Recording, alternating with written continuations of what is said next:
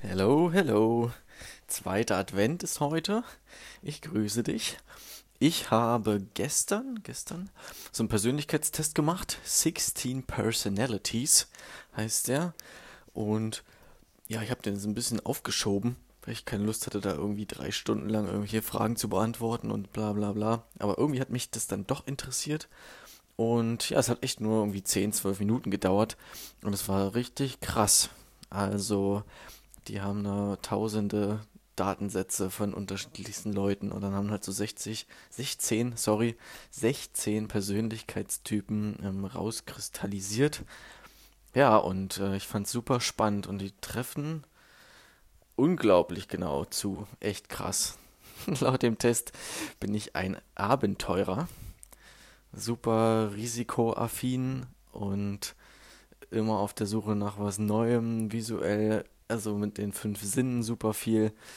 Ja, und da gibt es dann halt auch so ein paar Sachen, die da, da mitkommen, die nicht so cool sind. und da, ja, ich, es ist spannend, spannende Erfahrung. Zum Beispiel, dass ich viel mehr im Hier und Jetzt lebe und keinen Bock habe, ewig über die Zukunft drüber nachzudenken oder ewig in der Vergangenheit lebe, sondern dass ich das eher nicht mache. Und das hat alles Vor- und Nachteile. Und vor allem die Nachteile, die daraus kommen, egal welcher Persönlichkeitstyp man so ist, ist ein bisschen unangenehm. Aber ich glaube, ja, dass es Sinn macht, sich auch damit mal zu beschäftigen und dann auch den Wert zu erkennen von anderen Menschen, die halt anders ticken und vielleicht dann eher die sind, die immer das auf das gleiche Muster beziehen und gerne die Stabilität im Leben haben und die Sicherheit und ähm, ihre Altersvorsorge so machen und so. Und die haben halt in bestimmten Bereichen viel mehr Erfolge. Und ja, das ist krass. Und es lohnt sich da halt immer wieder mal zu checken, okay, vielleicht hilft mir die andere Perspektive doch und mein Ansatz ist nicht für alles das Beste so. Dann bin ich halt der Typ, der rausgeht und sagt, komm, wir krempeln alles um und alles neu machen, aber es kann sein, dass ich dadurch Dinge kaputt mache, die völlig in Ordnung waren. Oder Sachen einreiße, die ich nicht einreißen wollte. Also sind super viele Dinge, spannende Dinge, die ich mir vorher ja, die mir vorher nicht so wirklich klar waren.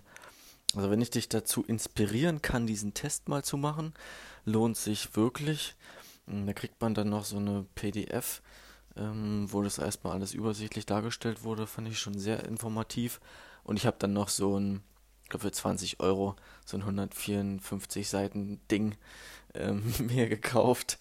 Und da habe ich heute auch nochmal eine Stunde drin gelesen, weil ich das spannend finde. Und ich glaube, fürs Wachstum und für die richtigen Entscheidungen ist es super wichtig, die eigenen Stärken und vor allem die Schwächen auch zu kennen. Und dann kann man so sein Leben einfach mehr Flow, Flow, äh, ja, mehr fließen lassen.